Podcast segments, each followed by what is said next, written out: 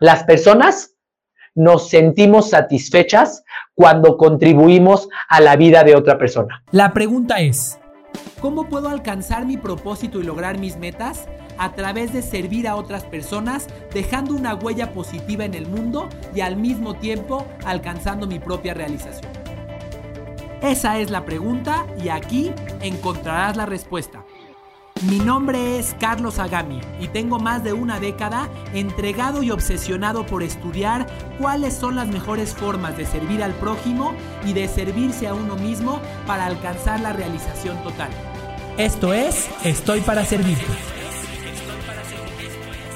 ¿Cómo le hago para verdaderamente lograr que lograr vender, lograr diferenciarme de mis clientes y lograr alcanzar mis objetivos. Diferenciarme de mis competidores, perdón, y alcanzar mis objetivos. Y todo esto tomando en cuenta que ahora viene eh, la temporada más importante del año. Por cierto, la primera temporada que tenemos desde, desde diciembre de 2019 sin ningún indicio de COVID, sin nada que nos pueda limitar. Hay una gran oportunidad. Pero bueno, ¿qué vamos a hacer? Para lograr responder a esta pregunta y darte las armas para que llegues verdaderamente fortalecido y seguro de ti mismo a, eh, a, la temporada, vamos a realizar unos años de unos ejercicios. Por aquí me pregunta Isaura Hernández que cuántos años tengo. Tengo 34, los cumplí el jueves. De hecho, felizmente estando en las oficinas de Amóvil. Muy bien.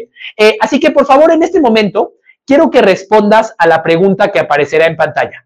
Responde a esta pregunta a través del chat. Responde a esta pregunta a través del chat, aquí mismo en YouTube. Respóndeme, por favor. La pregunta es la siguiente. ¿Qué te impide vender más? ¿Cuáles son los obstáculos que te limitan para eh, dejar una huella positiva en tus clientes y mejorar tus resultados? Cuéntame cuáles son esos obstáculos. Cuéntame cuáles son esas barreras que tienes. Quiero que, que las reconozcamos juntos. Quiero que seas honesto y las pongas enfrente. ¿Cuáles son las resistencias que te impiden alcanzar esos resultados que, que has, que has buscado? ¿Cuáles son esas barreras que encuentras? Vamos, vamos a hablar de algunas de ellas. Alguien de ustedes dice por aquí, ¿sabes qué? La apatía de los clientes. Me encuentro con clientes que simplemente no logro conectar con ellos.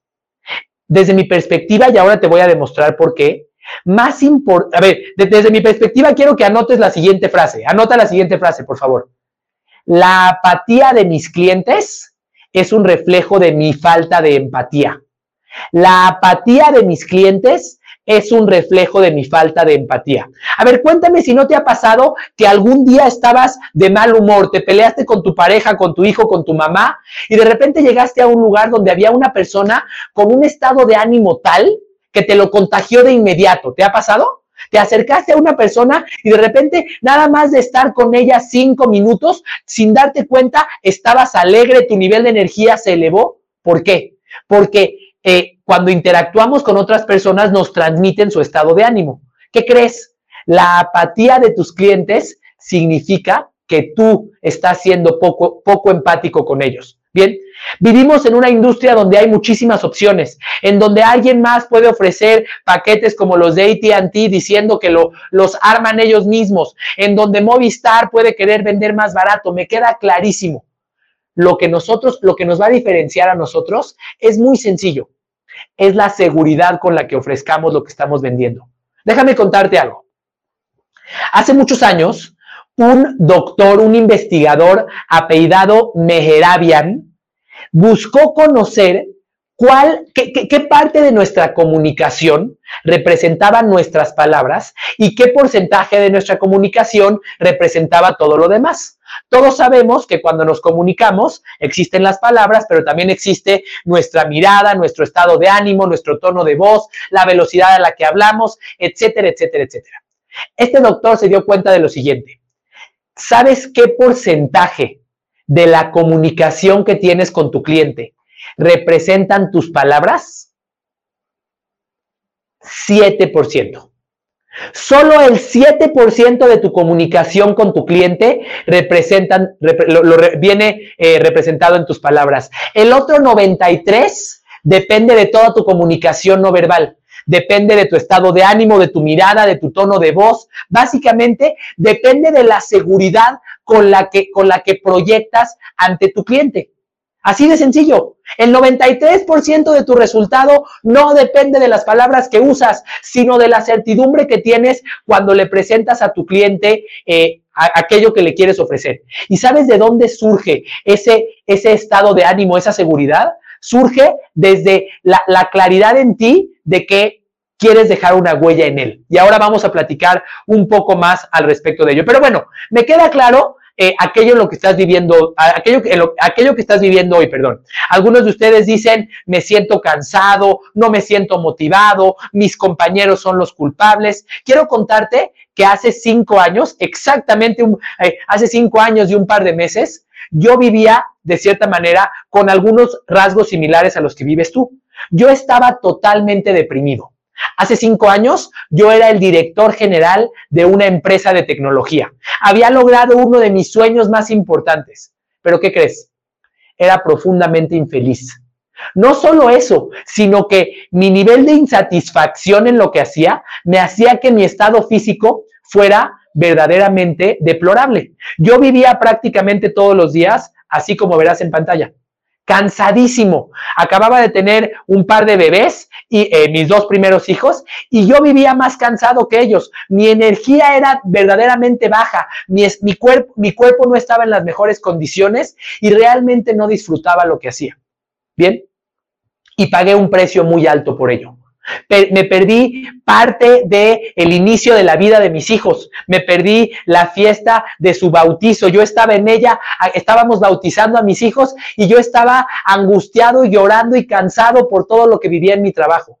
Así que si queremos tener verdaderamente un deseo de cambio, si queremos transformar nuestras vidas, lo primero que vamos a hacer a continuación es reconocer cuál es el precio que estamos pagando por seguir, en, por seguir como estamos hoy. Quiero que a continuación respondas a la siguiente pregunta eh, eh, en, en Menti. ¿Cuál es el precio que estás pagando? ¿Cuál es el precio que estás pagando en tu vida por no resolver esos obstáculos que tienes? Por seguir culpando a la empresa, a tu equipo, a eh, la competencia, a todas las cosas que acabamos de poner. Quiero que, quiero que me digas cuáles son las consecuencias que esto está teniendo para ti, para tu salud, para tu estado de ánimo, para tu autoestima. Cuéntame, por favor, cuál es el precio que estás pagando por seguir viviendo en estas circunstancias, por no, por no superar esos retos que, eh, que ya me acabas de decir. Son reales, los valido. Sin duda alguna hay retos en los requisitos, sin duda alguna hay retos en documentación, sin duda alguna hay retos en competencia, sin duda alguna hay muchísimos frentes y muchísimas metas que lograr. Quiero que me cuentes cuál es ¿Cuáles son las consecuencias que estás teniendo a nivel personal? ¿Cuáles son los, precios que está, el precio que estás pagando? Las personas nos sentimos satisfechas cuando contribuimos a la vida de otra persona. Ahora quiero que me digas cuál es tu propósito. ¿Cuál es la contribución que vas a tener en la vida de tu cliente? Ya me dijiste dónde está y a dónde quieres que llegue. Yo te digo que mi propósito es inspirar a las personas a servir. Yo siento que existo para ello. Bien, y a eso me dedico, mi trabajo es ese. Bien, ¿cuál es tu propósito? ¿Cuál es tu propósito? ¿Para qué existes? Ya sé que si lo haces bien vas a recibir el dinero que quieres para eh, la estabilidad eh, de tu casa y para muchas cosas más, ya lo sé. Pero, ¿cuál es el propósito? Por aquí Brisa eh, dice, mi propósito es engatusar. Qué lástima, mi querida Brisa. Imagínate que pienses que lo que haces todos los días es engañar a un cliente. ¿Qué pasaría si en vez de eso dices, ¿sabes qué?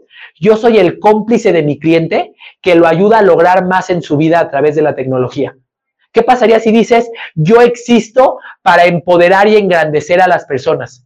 ¿Qué pasaría si dices, yo existo para habilitar a las personas a lograr sus objetivos a través de la tecnología? ¿Qué contribución tendrás en su vida?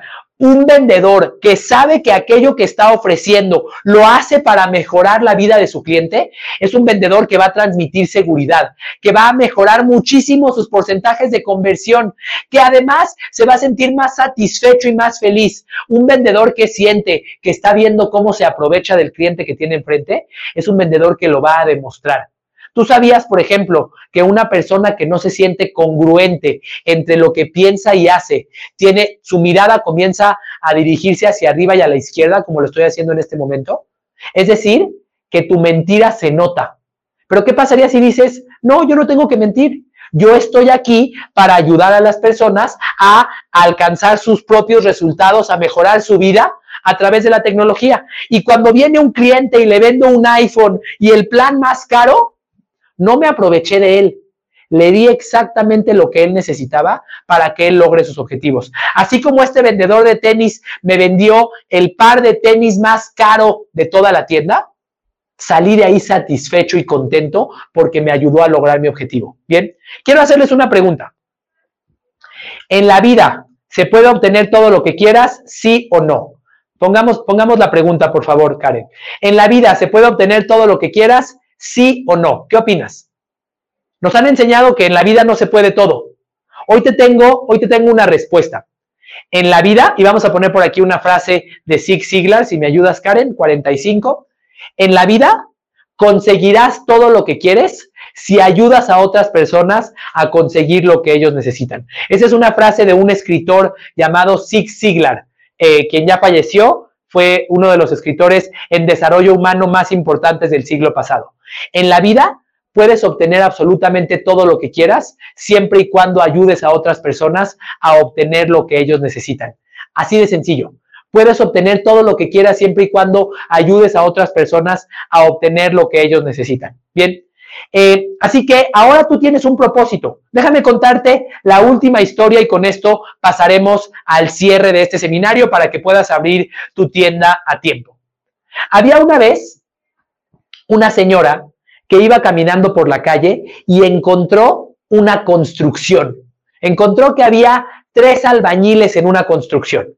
La señora muy chismosa se metió a la obra y empezó a platicar con ellos. Se acercó con el primero de los albañiles y le dijo, oiga señor, ¿usted a qué se dedica? El primer albañil le contestó, fíjate que yo coloco ladrillos aquí para construir un muro. Bien, la señora, muy chismosa como ya les dije, se siguió caminando y encontró a un segundo albañil. Oiga señor, ¿usted a qué se dedica? le preguntó. Y el albañil le contestó, fíjese que yo coloco ladrillos aquí para construir un muro, mientras lo hago, estoy, estoy ejercitándome, me estoy haciendo más fuerte. ¿Y qué cree señora? Además de todo, me pagan por hacerlo. Perfecto.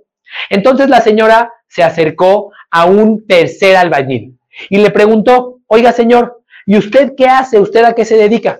El tercer albañil le contestó, ¿qué cree señora? Yo coloco ladrillos para construir un muro en, esta, en, este lugar, mientras lo hago me estoy haciendo más fuerte y además de todo me pagan por hacerlo. Pero ¿sabe qué, señora? Lo más importante es que yo estoy ayudando a mejorar la salud de los niños de esta ciudad, porque este muro es parte de un hospital infantil.